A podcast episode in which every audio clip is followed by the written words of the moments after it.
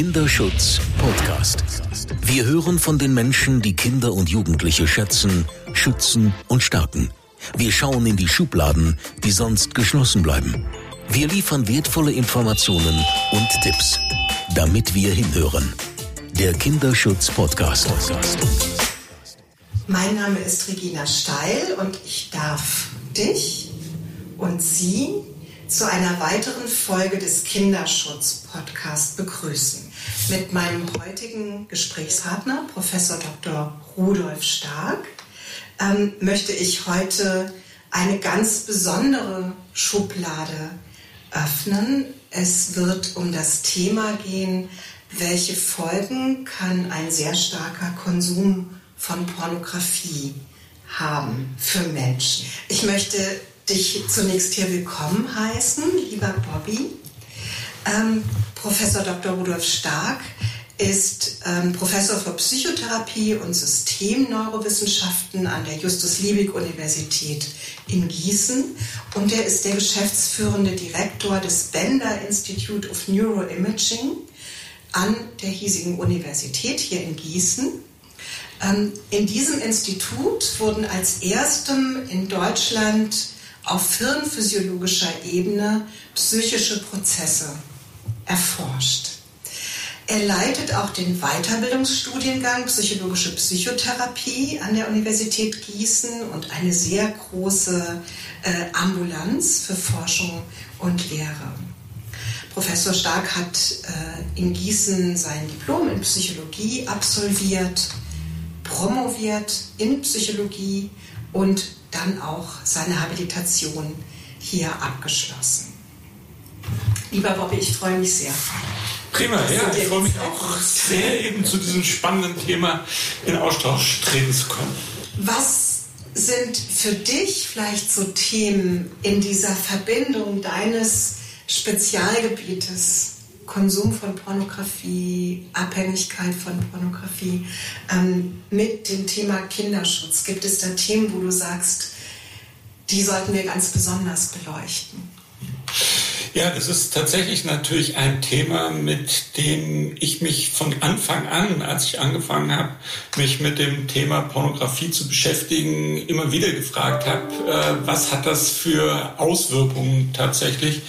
Äh, nämlich eben äh, die Frage, also vielleicht eben so ein bisschen zum historischen, zu dem Thema gekommen bin ich ungefähr 2003, 2004, wo wir mit unserem Kernspintomographen eigentlich mal geguckt haben, was passiert im Gehirn, wenn wir sexuelle Reize zeigen. Und dabei haben wir festgestellt, dass eben hier Regionen im Gehirn aktiviert werden, die wir eigentlich sonst aus der Suchtforschung heraus kennen. Und von daher war dann so natürlich die spannende Frage, kann man eigentlich auf Sex, auf sexuelle Reize, auf Pornografie süchtig werden? Und äh, wenn man sich jetzt zurückerinnert, 2003 war das eben eine Zeit, wo eben das Internet immer weiter ausgebaut worden ist, äh, auch das Smartphone aufkam, wo irgendwie klar ist, wir haben jetzt in unseren Hosentaschen das Internet immer dabei. Und die Frage, die mich tatsächlich damals umgetrieben hat, war, äh, welche Auswirkungen hat das äh, für die nächste Generation, die jetzt natürlich eben mit diesen Devices aufwächst und eben jederzeit Pornografie konsumieren kann. Und es gab eben auch Hinweise in der Literatur, die erwarten ließen, dass äh, möglicherweise eine sehr große Welle auf uns zukommt wegen der Verfügbarkeit. Wir wissen aus allen Suchtforschungen heraus, dass Verfügbarkeit immer ein ganz wichtiger Prädiktor ist, wie weit eben äh, zum Beispiel irgendwelche Prävalenzraten hochgehen und dadurch, dass jetzt eben äh, Pornografie so verfügbar geworden ist, äh, konnte man die Erwartung haben, dass eben auch dann tatsächlich die Probleme mit Pornografie ansteigen. Und natürlich gibt es schon seit sehr langem eine Diskussion, ob die Rollenbilder, die durch Pornografie vermittelt werden, nicht extrem schädlich für die äh, psychosexuelle Entwicklung von Kindern und Jugendlichen ist. Ja. Was weißt du darüber, ab welchem Alter Kinder und Jugendliche Pornografie konsumieren? Also das fragen wir regelmäßig in unseren Studien ab. Und äh, letztendlich äh, ist es völlig klar, dass eben im Alter von zwölf Jahren eben Jungs äh, schon ziemlich viel Pornografie gesehen haben. Äh, bei Mädchen ist es irgendwie halb äh, ein bis zwei Jahre später. Ähm, aber es gibt durchaus äh, eben auch Berichte oder äh, ich habe eben entsprechend sehr viele Interviews mit Betroffenen geführt, die unter Pornografiesucht leiden. Und äh, die haben zum Teil berichtet, dass sie mit acht Jahren angefangen haben, Pornografie zu konsumieren. Also von daher äh, kann man eben entsprechend sagen, äh, Haupthöhepunkt, äh, wo der Beginn startet, dürfte eben bei 12, 13 Jahren bei Jungs sein, bei Mädchen irgendwie ein bis zwei Jahre später. Und mit 16 ist es dann eben entsprechend so, dass die meisten eben wirklich auch schon Pornografie gezielt aufgesucht haben. Also wir unterscheiden zum Beispiel immer zwischen irgendwie spontan drüber stolpern und eben wirklich gezielt aufsuchen. Und bei Jungs scheint es offensichtlich so zu sein, dass wenn sie darüber stolpern, das danach relativ zielsicher auch aufsuchen. Es wird ähm, in der Neuauflage der internationalen Klassifikation psychischer Störungen der WHO eine, ein eigenes Störungsbild geben, was abbildet, was quasi am Ende so eine Entwicklung von immer mehr Konsum von Pornografie steht. Da wollte ich dich bitten, das so zu skizzieren, wie dieses Störungsbild mhm. aussieht. Genau, das äh, heißt ja im Englischen Compulsive Sexual Behavior Disorder, ne, wie es im ICD-11 neu aufgenommen wird, und zwar interessanterweise unter den Impulskontrollstörungen. Und äh, tatsächlich ist diese Störung jetzt nicht auf Pornografie begrenzt, sondern eben äh, sieht eben genauso diese Diagnose vor für Menschen, die zum Beispiel sehr exzessiv masturbieren, äh, auch ohne Pornografie oder die eben ein sehr exzessives Dating-Verhalten zeigen, also sexuelles Dating-Verhalten.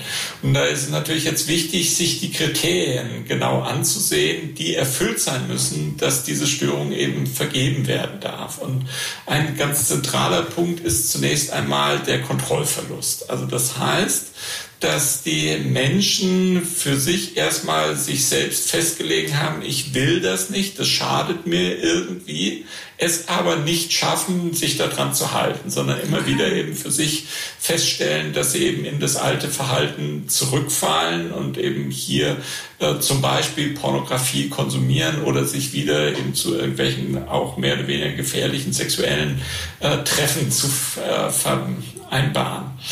Und äh, das Zentrale aber hierbei ist natürlich weiter, dass eben hier dieses Verhalten gezeigt wird, obwohl es zu massiven negativen Konsequenzen führt. Das kann sehr unterschiedlich sein. Das kann eben zum Beispiel sein, dass man eben feststellt, dass die Beziehung, in der man ist, äh, darunter massiv leidet. Es äh, kann zum Beispiel sein, dass es eben zu Erektionsstörungen bei Männern kommen kann und trotzdem eben das Verhalten weiter gezeigt wird. Äh, das kann sein, dass man eben ganz, ganz viel Geld für irgendwelche bezahlten Seiten ausgibt und dadurch in finanzielle Schieflage kommt. Wichtig ist immer hier, dass es eben wirklich signifikante negative Konsequenzen sind und dass zusätzlich aber eben hiermit auch Leiden verbunden ist. Also dass eben die Betroffenen wirklich signifikante psychische Einschränkungen durch dieses Verhalten erleben. Und das häufigste, was man da eben immer feststellen kann, ist zum Beispiel depressive Verstimmungen. Also das wären so die wichtigsten Kennzeichen eigentlich von eben dieser Compulsive Sexual Behavior Disorder, dass eben hier man eigentlich weiß, das tut mir nicht gut, ich aber eben entsprechend das nicht verhindern kann und tatsächlich dafür einen Preis bezahlen muss. Ja, also negative mhm. Konsequenzen eintreten, die signifikant sind. Also ähm, wenn, wenn du sagst, es kann zum Beispiel in einer Beziehung in, in, in der realen Welt dann zu Erektionsstörungen mhm. kommen, dann fragt man sich erstmal, wie kann das passieren? sozusagen. Mhm. Ähm, was sind da die Hintergründe? Also ich habe gehört, dass quasi mit diesem starken Pornokonsum der sexuelle Reiz, der kommen muss, im Grunde immer stärker werden muss, mhm. um ein, eine entsprechende Erregung mhm. auszulösen. Das sind zwei Prozesse tatsächlich. Zum einen eben entsprechend das, was du angedeutet hast, mhm. dass eben äh, immer wieder auch der Reiz des ganz besonderen Kickes da ist und wo man dann eben sich überlegen kann, das, was das Internet an abgefahrenen Dingen sozusagen zur Verfügung steht, kann das in der Realität überhaupt erreicht äh, werden. Das ist so eine Seite. Die andere Seite ist aber noch viel banaler, nämlich wir haben, glaube ich, nur ein gewisses Reservoir an sexueller Lust. Und wenn ich die eben entsprechend anders auslebe und am Tag schon drei Orgasmen in Bezug auf Pornografie hatte, dass ich dann noch unbedingt Lust habe auf einen vierten Orgasmus abends in meiner Beziehung, das okay, ist eben entsprechend verstehe. vermutlich eben nicht so. Verstehe.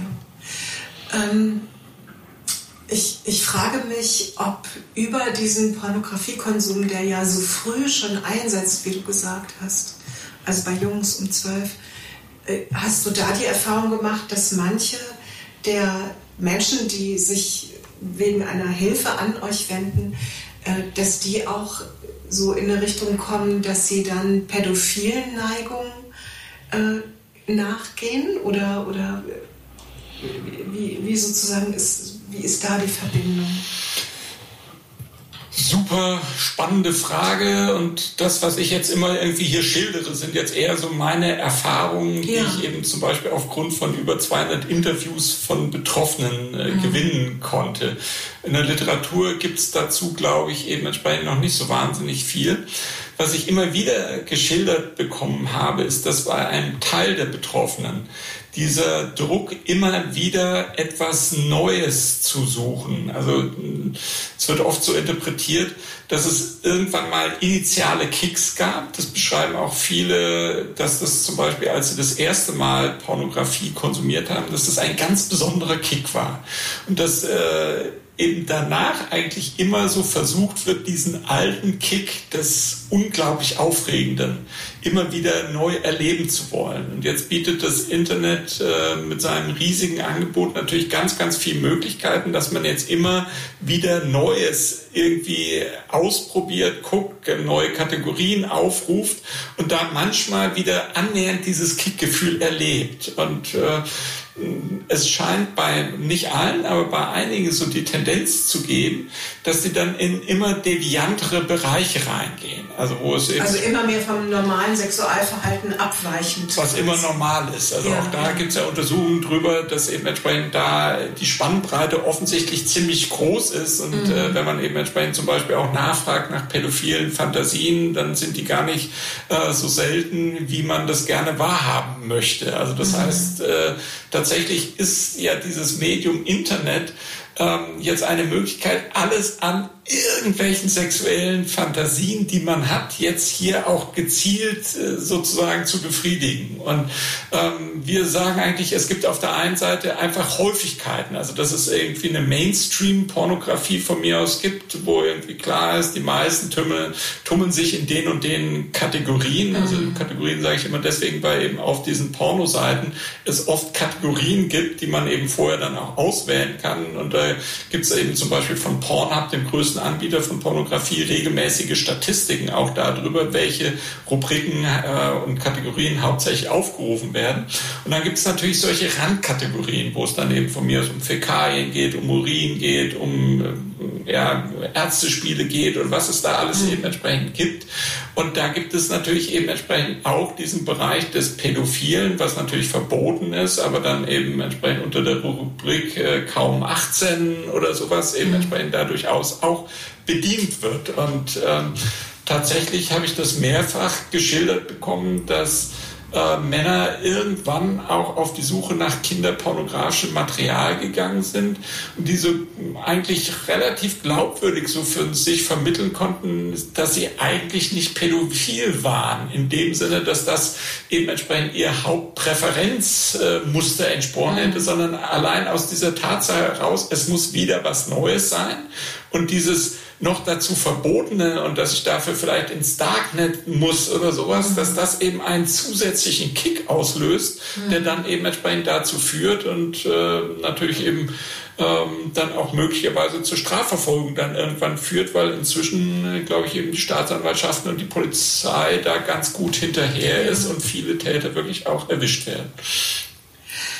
Mm, also wenn ich so drüber nachdenke, wie früh die jungen Menschen in Kontakt kommen mit Pornografie, Ähm, und, und dann denke ich, hier wird der, also hier haben wir auch ein riesiges Kinderschutzproblem. Also hast du Ideen, wie man verhindern könnte, dass ein Junge mit zwölf Jahren Zugang zu ja, Pornografie ähm, hat? Ich bin jetzt gerade so am Überlegen, auf welchen Teil deiner Frage ich äh, einsteigen äh, soll. Also es gibt einmal eben so die Frage wirklich, äh, wie sieht's mit Kinderschutz aus auf der einen Seite und auf der anderen Seite natürlich eben so die Frage, wie schätzt man jetzt die Bedrohung tatsächlich ein?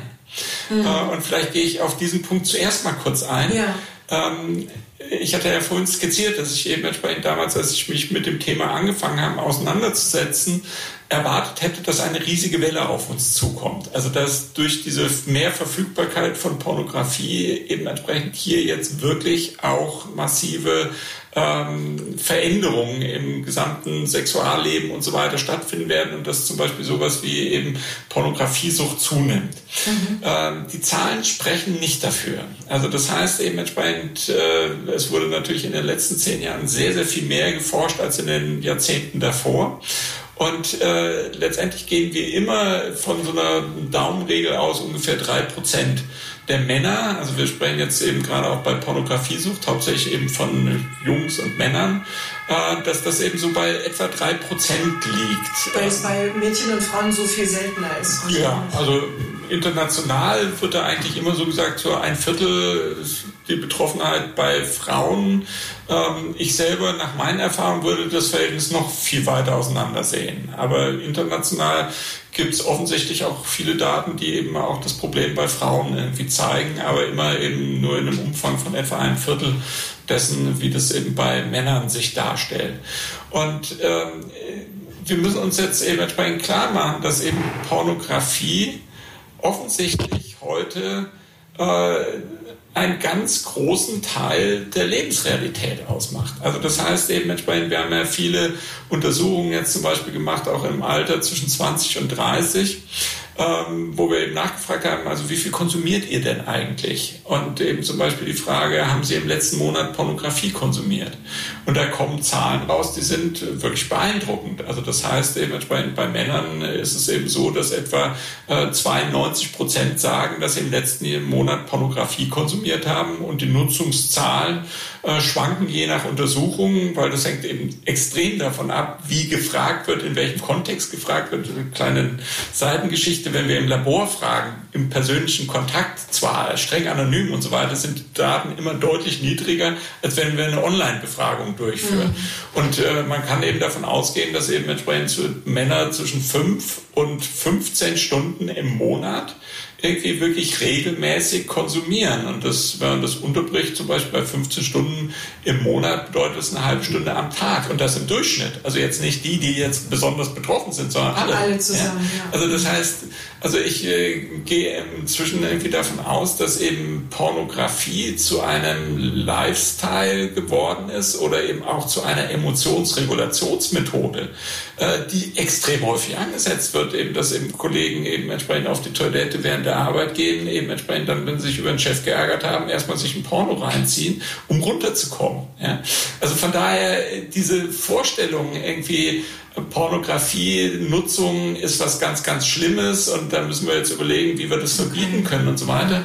Ähm, ich weiß gar nicht, ob das noch die relevante Diskussion ist, weil das inzwischen so verbreitet ist und mhm. äh, zu so vielen äh, Menschen, insbesondere Männern, offensichtlich zum Alltag gehört. Also bei Frauen zum Beispiel geben auch immerhin 60 Prozent an, im letzten Monat Pornografie konsumiert zu haben. Mhm. Also das scheint jetzt nicht irgendwas sehr Abenteuerliches zu sein, wenn ich mit Studierenden darüber diskutiere.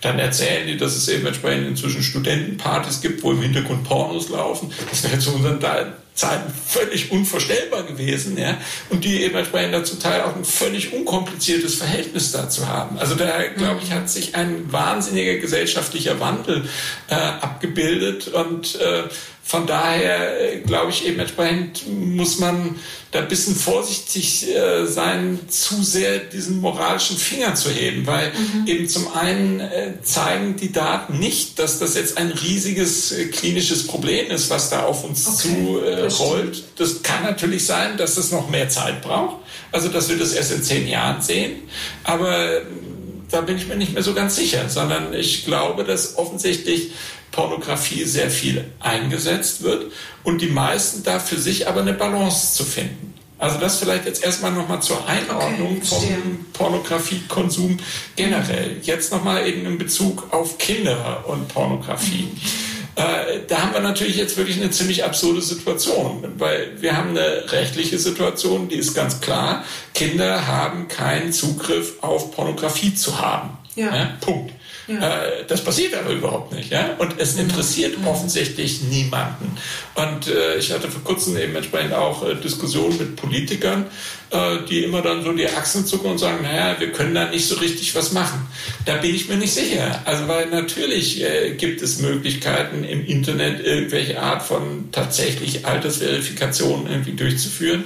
Und ich muss da wirklich immer ein bisschen lachen, wenn ich mir überlege, welche wahnsinnigen Hürden wir haben, eben in der Forschung in diesem Bereich irgendwelche Ethikkommissionen davon zu überzeugen, dass wir diese Befragung durchführen müssen. Und mhm. wenn ich äh, dann eben entsprechend ewig lang begründen muss, dass wir eben entsprechend in Laborexperimenten jemanden auch sexuelles Material zeigen und gleichzeitig mit zwei Klicks jeder auf völlig umsonsten Seiten sein kann, das ist wirklich eine Doppelzüngigkeit, die ich hier ziemlich beeindruckend finde. Wenn ich das so beobachte, dann denke ich, Pornografie ist eben auch eine riesige Industrie, ne, wo sehr viel Geld verdient wird und wo auch ähm, Interessen bestehen, dass das weiter in, in, diesem Umfang so ist.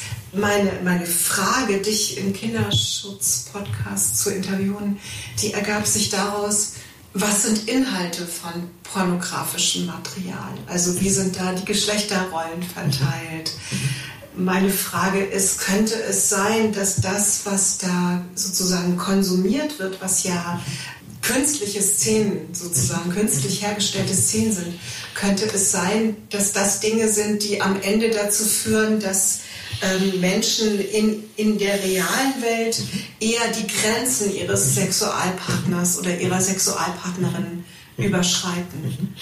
Genau, da gibt es tatsächlich seit 30, 40 Jahren sehr viel Forschung zu und sehr intensiv geführte Debatten darüber. Also es gibt ja zwei Positionen. Die eine Position sagt, wow, also das, was eben über Pornos äh, transportiert wird, ist äh, ja wirklich ganz, ganz furchtbar, weil da sind Rollenklischees, da ist ganz häufig eben zum Beispiel auch Verbindung zwischen Sexualität und Gewalt, ja. ähm, wo eben entsprechend äh, Frauen immer wollen müssen und Männer immer können müssen, also was eben mhm. definitiv mit Realität überhaupt nichts zu tun hat und dass das eben entsprechend ganz schlimm ist, weil genau diesem Ideal sich immer versucht wird anzunähern oder es gibt ja eben auch Berichte, dass eben Frauen äh, sich über Pornografie immer vergleichen mit den Schauspielerinnen und da natürlich eben möglicherweise immer ins Hintertreffen geraten und, und dadurch eben auch in Depressionen äh, geraten können und Selbstwert äh, sozusagen massiv geschädigt wird, weil sie das Gefühl haben, so wie ich bin, reiche ich nie aus und die sehen alle viel, viel hübscher aus und ich habe eine zu kleine Brust und so weiter und so fort. Das wären eben entsprechend genauso diese sehr negativen Konsequenzen, die ähm, in einer ersten Welle an Forschung auch sehr stark immer in den Vordergrund äh, gestellt worden sind. Äh, dann gab es eben entsprechend eine zweite Welle, wo man eigentlich genau die gegenteilige Position vertreten hat und geguckt hat, naja, also es hängt ja auch immer davon ab, wie man untersucht und äh, hat dann festgestellt, naja, also offensichtlich erleben viele Pornografie auch als was sehr ihr Sexualleben bereicherndes, äh, dass man eben entsprechende Dinge auch in der Fantasie ausleben kann, die man in real auch gar nie ausleben wollte und dass das eben entsprechend welche Art von Stellvertretung auch übernimmt, dass eben eben entsprechend hier sich auch über Dinge informiert werden kann, also dass man das eben auch als Informationsquelle hernimmt, wo man eben unterm Strich sagt, wow, also das ist ein ganz neues Angebot und das ist eben entsprechend nicht großartig schädlich, sondern eben für viele macht das auch viel Freude. Das wäre sozusagen so eine andere Gegenposition, die das Ganze irgendwie eher äh, trivialisiert oder banalisiert und sagt, und da gibt es auch Untersuchungen zu, dass eben entsprechend den meisten Konsumenten sehr genau bewusst ist, dass es eine völlig fiktive äh, Fiktion ist, während eben entsprechend Realität ganz anders ist. Und die Wahrheit wird dazwischen liegen. Also dass eben entsprechend für viele Konsumenten das vermutlich überhaupt gar kein Problem ist, das miteinander irgendwie in Einklang zu bringen, dass das eine eben entsprechend wirklich äh, etwas ist, was äh, völlig irreal ist, äh, mhm. genauso wie Leute Science Fiction lesen, wo klar ist, das ist irgendwie nicht real, ist das eben entsprechend auch eine Fantasiewelt, die offensichtlich eben entsprechend für den einen oder anderen auch sehr attraktiv ist. Und äh, für andere scheint das eben entsprechend wirklich tatsächlich äh, sozusagen seine Vorstellung über Sexualität äh, sehr nachhaltig zu prägen. Und da hängt es natürlich sicher davon ab, in welchem Alter und wie ausschließlich Pornografie konsumiert wird. Also die normale Entwicklung, so wie ich das mir zumindest zusammenreime, ist, dass eben irgendwann Jungs, Mädchen mit Pornografie in Kontakt kommen, das auch eine Zeit lang vielleicht ganz spannend finden, aber dann irgendwann natürlich die realen Kontakte anfangen und wo man dann eben mit Mädchen irgendwann anfängt, äh, irgendwie erste Probeversuche zu machen und so weiter und so fort und da natürlich eben feststellt, so sieht eigentlich Sexualität in der Realität aus und dadurch eben entsprechend irgendwie so eine ganz äh, eigene Entwicklung einsetzt und eben besondere Präferenzen äh, sich dann eben entsprechend natürlich auch in der Realität äh, sich herauskristallisieren. Und es gibt, äh, und da habe ich eben auch in meinen Interviews äh, Männer kennengelernt, die tatsächlich zum Beispiel mit 13 angefangen haben, sehr intensiv Pornografie zu konsumieren und dann möglicherweise erst mit 23 die ersten realen Beziehungen aufgebaut haben. Und das ist ein Problem. Ja? Also weil eben entsprechend alles, was ich bis jetzt über Sexualität gelernt habe, ähm, habe ich eben über Pornos gelernt. Das, was in äh, Pornos gezeigt wird, hat mit Realität leider nichts zu tun. Und äh, da wird immer wieder eben entsprechend auch sehr deutlich, dass wir ein generelles Problem natürlich in der Sexualität haben, dass die meisten Menschen, Männer und Frauen, ziemlich große Schwierigkeiten haben, sich über Sexualität auszutauschen. Also dass nach wie vor eigentlich so die Idee existiert, äh, Sexualität passiert von alleine. Also wir fallen übereinander her und das ist alles ganz fantastisch und wir brauchen nicht miteinander zu reden, weil das ist einfach in uns drin. Mhm. Das ist aber in der Realität offensichtlich nicht ganz so einfach. Und wenn dann eben sozusagen jemand äh, in eine Beziehung rein stolpert, wo er wirklich noch überhaupt gar keinen Realitätscheck in der Vergangenheit gehabt hat, das kann zu großen Missverständnissen führen und dann möglicherweise eben tatsächlich auch eben zu äh, Übergriffen, weil er gedacht hat, ein Nein ist ein äh, eigentlich gedachtes Ja und, und so weiter und so fort. Also das äh, mhm. kann dann tatsächlich passieren. Aber ich glaube, das ist eine Minderheit. Also das muss man eben entsprechend auch immer klar sagen. Die Gefahr besteht, aber äh, man kann jetzt, glaube ich, nicht sagen, das ist alles die Schuld von Pornografie, sondern eben der Umgang mit Pornografie muss irgendwie gelernt werden. Und das heißt aber insbesondere auch, das darf jetzt nicht ewig lang das Einzige sein, wo ich Sexualität auslebe. Also ich, ich hatte so die Idee, ein Befund, der mich immer sehr erstaunt hat und den wir schon mehrfach repliziert haben, ist, wenn wir junge Menschen, ähm, die Opfer von sexueller Gewalt geworden sind, fragen, wer die Täter waren. Mhm dann sind in circa 50 Prozent der Fälle die Täter andere Jugendliche. Mhm. Also nur in der Hälfte der Fälle gibt es eine erwachsene Person, mhm. mhm. die ähm, Gewalt mhm. angewendet hat und äh, viktimisiert hat. Und in der anderen Hälfte der Fälle sind es eben andere Jugendliche. Und da hatte ich drüber nachgedacht, ob der frühe Pornografiekonsum da eine Rolle spielen könnte. Das, also das finde ich eine sehr, sehr naheliegende Idee auch und, und wirklich ein sehr wichtiger Gedanke. Es gibt ja auch zum Beispiel Zahlen dazu, eben äh, Kinderpornografie. Von wem wird das erstellt? Und äh, ich äh, glaube, ich habe neulich irgendwie die Zahl gehört, dass 50 Prozent kinderpornografisches Material von Kindern erstellt wird. Ja? Also Kinder filmen sich gegenseitig ja, und bessern sich damit zum Teil Taschengeld irgendwie auf, indem sie das dann irgendwo weiter verscherbeln oder sowas. Ja. Also dass auch da sozusagen Kinder Jugendliche Täter sind. Ja. Und äh, das Problem hier in dieser Situation ist, dass wir darüber so gut wie nichts wissen und auch in Zukunft möglicherweise darüber nichts erfahren werden, weil es fast unmöglich ist, solche Untersuchungen zu machen. Ja, also es ist wirklich ja. ein, ein, Skandal. Also dass eben entsprechend wir schon mehrfach überlegt haben, jetzt auch gerade mit Jugendlichen über diese Themen ins Gespräch zu kommen. Mhm völlig unmöglich. Also wenn Sie das versuchen, über eine Schulbehörde an die Schulen zu bringen, äh, das ist äh, völlig unmöglich. Und, und die Argumentation ist dann eben zum Beispiel auch immer, wenn ich über Pornografie frage, dass ich jemanden dadurch überhaupt erstmal auf die Idee komme bringe. Ja? Und äh, von daher müssen wir da eben wirklich sehr darüber nachdenken, wie man wirklich Forschung in diesem Bereich ermöglichen kann, weil ansonsten bleibt es eben sehr, sehr stark immer auf der ähm, Ideenebene und äh, das, was äh, du jetzt gerade gesagt hast, eben etwa in dass wirklich Pornografie dann dazu führt, dass eben äh, Kinder zu Tätern werden. Also das finde ich sehr plausibel. Also da würde ich eben entsprechend äh, davon ausgehen, dass das eben wirklich äh, auch ein Faktor sein kann.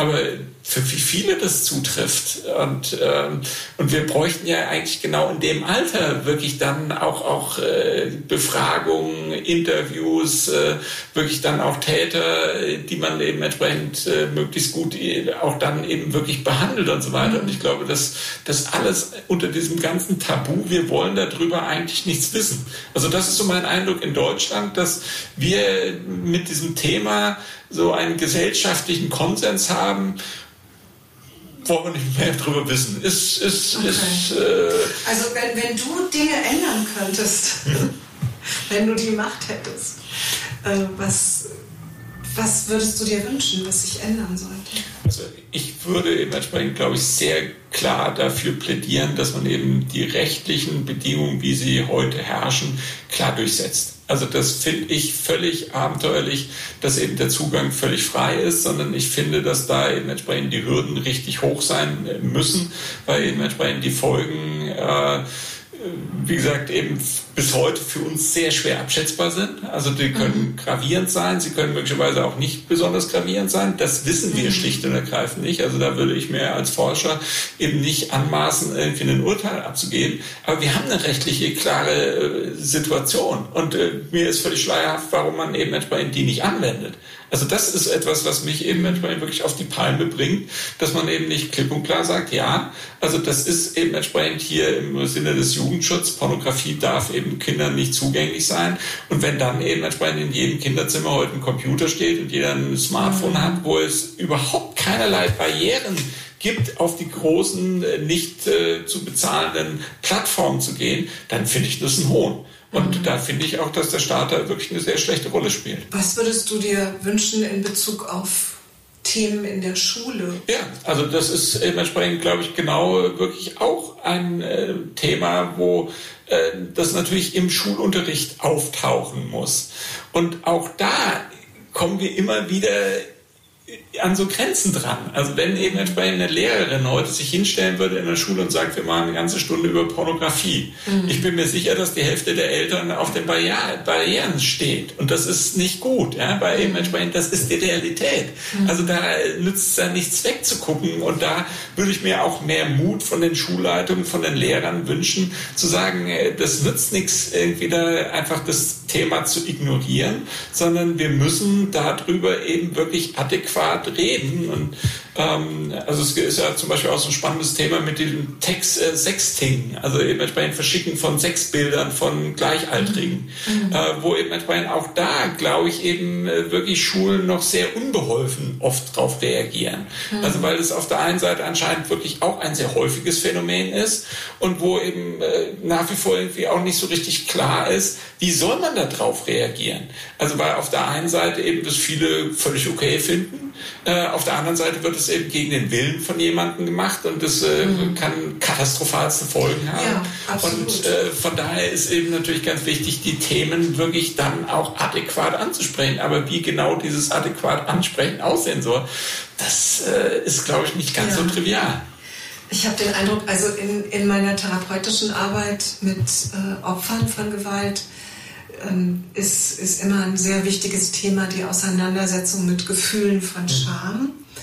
Und wenn ich dir zuhöre, dann denke ich, dass so dieses schwierige Gefühl der Scham sich vielleicht auf vielen Ebenen eben so sehr schnell einstellt. Da, wo wir eigentlich gerne offen darüber reden würden, da, da leiden alle Beteiligten so auch ein Stück unter diesem Gefühl der, äh, der Scham. Und das ist ein sehr schwieriges Gefühl, was einen so dazu treibt, eben Dinge nicht zu besprechen und wegzugehen von, prima, ja. von Themen. Und ich glaube, ein wichtiger Punkt in dem Zusammenhang ist immer wirklich dieser Unterschied Männer-Frauen. Also wo eben entsprechend, glaube ich, viele Frauen nicht verstehen, was das für Männer bedeutet und mhm. umgekehrt. Mhm. Und äh, dadurch, dass eben dann wiederum in Schulen möglicherweise viel mehr Lehrerinnen mhm. da eben mit diesem Thema konfrontiert werden. Das ist, glaube ich, auch ein Thema, über das wir reden müssen. Ja? Also mhm. ich, ich äh, halte ja viele Vorträge und auch in, in, den Diskussionen, die sich danach irgendwie ergeben, finde ich das immer wieder sehr faszinierend, weil äh, glaube ich, eben wirklich die Perspektive von Männern und Frauen auf das Thema wirklich extrem unterschiedlich ist. Mhm. Ja, also dass das eben entsprechend Pornografie für Männer eine ganz andere Attraktivität offensichtlich hat als für Frauen. Und äh, das muss man verstehen. Also weil nur so kann man eben entsprechend wirklich auch Motivation dahinter, glaube ich, eben einordnen.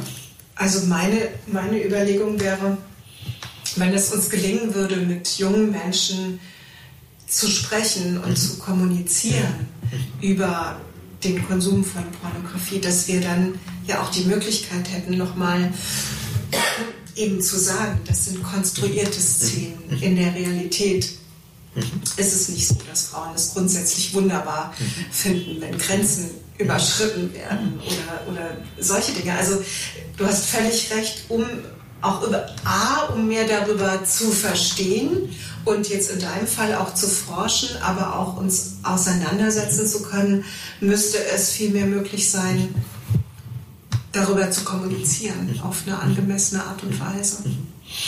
Genau, und da ist das, was du mit Charme angesprochen hast, eben entsprechend, glaube ich, wirklich so ein wichtiger Punkt. Und auch da scheint sich eben in den Generationen etwas zu verändern. Also ich erlebe das mit äh, meinen Studierenden oft so, dass die da ganz viel unbefangener über mhm. das Thema reden können. Also wo unsere Generation, meine Generation da rumdruckst und, und wo da nie jemand äh, sich getraut hätte zu sagen, oh, ich gucke regelmäßig Pornos, mhm. äh, das ist heute völlig anders. Und äh, das Interessante daran finde ich auch, dass zum Beispiel früher auch eigentlich aus der Frauenbewegung heraus, das ja auch sehr verurteilt worden ist. Ähm, das höre ich heute viel weniger, dass eben viele Frauen das irgendwie als ein interessantes Phänomen betrachten. Also sie selber können das nicht so ganz nachvollziehen, aber Jungs mhm. sind halt so. Ja, also wo auch da, äh, wenn man zum Beispiel eben entsprechend nachfragt, äh, wie stehen sie Pornografie gegenüber, dann ist es so, dass Frauen in der Regel neutral gegenüberstehen. Negativ gar nicht so viel. Also so eine Ebene, die wir jetzt noch nicht besprochen haben, ist die, und die finde ich auch nicht so ganz einfach, wie entsteht Pornografie? Ne? Also dieses Produkt, was da konsumiert wird, wie wird das produziert, hergestellt? Welche Bedingungen gibt es für die Männer und die Frauen, die mhm. in dieser Industrie, ich sag mal, tätig sind? Da ist so für mich auch so die Frage, wie viel davon ist wirklich ähm, vor allem bei den Frauen ein freiwilliges in diesem Bereich arbeiten und wie sehr werden da auch ähm, soziale Ungleichheit, soziale Benachteiligung, arme hm. junge Menschen sozusagen aus, ausgenutzt. Also das ist aber vielleicht nochmal ein ganz eigenes Thema, was auch irgendwie groß ist und was wir gar nicht äh, zu Ende diskutieren. Ja, vielleicht ein, ein Hinweis in dem Punkt oder sowas, dass diese Amateurfilme, Mhm. wirklich sehr zunehmen. Also das heißt, dass Herr Nachbar und äh, Frau Nachbarin eben entsprechend sich einen kleinen Nebenverdienst machen, indem sie ihre selbst aufgenommenen Pornofilme ins Internet stellen. Ich glaube, dass das eben entsprechend sich auch hier eine enorme Verlagerung darstellt ah, ja. und dass eben entsprechend das für die auch gar nicht irgendwie was Besonderes ist, weil eben entsprechend mhm. Pornografie so normal geworden ist. Ja, also das ist ja das Verrückte, dass eben entsprechend Leute sich irgendwie von mir aus, also wenn man auch in privaten Fernsehen guckt oder sowas, wo regelmäßig Swingerclubs irgendwie vorgestellt werden, mhm. wo eben entsprechend dann auch Menschen gar keine Probleme haben, sich unmaskiert darzustellen, weil sie das für ihre Realität okay. auch akzeptieren. Und von daher glaube ich, dieses äh, Bild, dass das eben entsprechend, und das ist äh, sicher bei vielen äh, Pornos ganz sicher so, dass da eben Leute ausgebeutet werden. Mhm. Aber ich glaube, dass das gar nicht mehr so das Hauptangebot äh, ist, sondern dass das eben absolut freiwillig eben von Paaren, die das eben entsprechend auch äh, exhibitionistisch besonders reizvoll finden, mhm. sich äh, da eben in, in, in, Szene zu setzen. Also dass das auch ein riesiger Markt ist. Das ist eigentlich auch was, was man zunächst mal vielleicht auch wissenschaftlich beleuchten müsste, um zu gucken, sozusagen, wie freiwillig machen beide auch in diesen Bereichen. Absolut. Weil ich wiederum, also klar, die, die Patienten, mit denen ich arbeite, sind ja nur ein Ausschnitt ja, aus der Gesellschaft, aber ich sehe eben oft, dass weibliche Opfer von Gewalt in der Kindheit eher bereit sind, sich auf etwas einzulassen, was sie nicht wirklich wollen Absolut. und das sich wirklich ihrer, ihrer Lust und ihrer Freude sozusagen entspringt, sondern weil sie das Gefühl haben, ich bin das dem Mann schuldig, weil ich bin so unwert, ich bin so, damit er mich liebt, muss ich halt dieses Opfer sozusagen bringen. Also das Super ist so ganz, das ist so ganz vielschichtig. Genau, genau. Also wir, wissen, wir wissen sehr wenig darüber, weil es auch schwierig ist hinzuschauen absolut. und schwierig ist, das zu untersuchen. Ja. 99 Sekunden für den Kinderschutz. Was muss sich ändern? Also von meiner Seite aus ganz klar, dass eben entsprechend wirklich äh, die Kinder vor Pornografie geschützt werden müssen und das heißt eben, dass äh, wirklich der Zugang nicht so leicht sein darf, wie er im Augenblick existiert. Also das heißt, wir haben eben Altersverifikationssysteme. Mir ist völlig schleierhaft, warum die eben entsprechend in diesem Bereich nicht konsequent eingesetzt werden. Das wäre eben entsprechend das äh, eine Wichtige. Das andere ist natürlich eben, dass sowohl in Schule als auch eben in Familien dieses Thema in irgendeiner Form besprochen werden muss. Also ich glaube, solange das eben wirklich immer in diesem versteckten Privaten bleibt oder sowas, äh, kann auch nicht relativiert werden. Und ich glaube, dass es eben wirklich ganz wichtig ist, auch darüber in Austausch mit anderen zu treten. Und da finde ich, dass eben die wichtigen Erziehungsinstitutionen wie Familie und Schule eben da auch in der Verpflichtung äh, sind, äh, hier eben Angebote zu machen, ins Gespräch zu kommen. Und äh, das fängt aber natürlich dann auch bei der Elternarbeit an. Also auch, dass da eben entsprechend Erwachsene lernen, eben über Sexualität besser zu kommunizieren und Pornografie gehört glaube ich, heute eben wirklich zu unserer sexuellen Realität dazu. Mhm. Bobby, ich danke dir sehr, sehr herzlich für deine Zeit, für, dieses, für dieses sehr, sehr wichtige Gespräch. Ich danke Professor Dr. Rudolf Stark für den Austausch, den wir hatten. Liebe Hörerinnen unseres Kinderschutz-Podcasts, wir konnten hoffentlich einen wertvollen Einblick jetzt in diese ähm, ganz gezielte Schublade geben. Und äh, ich hoffe, dass für Sie das Richtige dabei war. Danke, dass Sie hingehört haben. Das war der Kinderschutz-Podcast der Deutschen Kinderschutzstiftung Hänsel und Gretel mit Regina Steil, damit wir alle besser hinhören und mehr verstehen. Wollen Sie mehr hinhören? Dann abonnieren Sie unseren Kinderschutz-Podcast überall da, wo es Podcasts gibt und unter kinderschutz-podcast.de.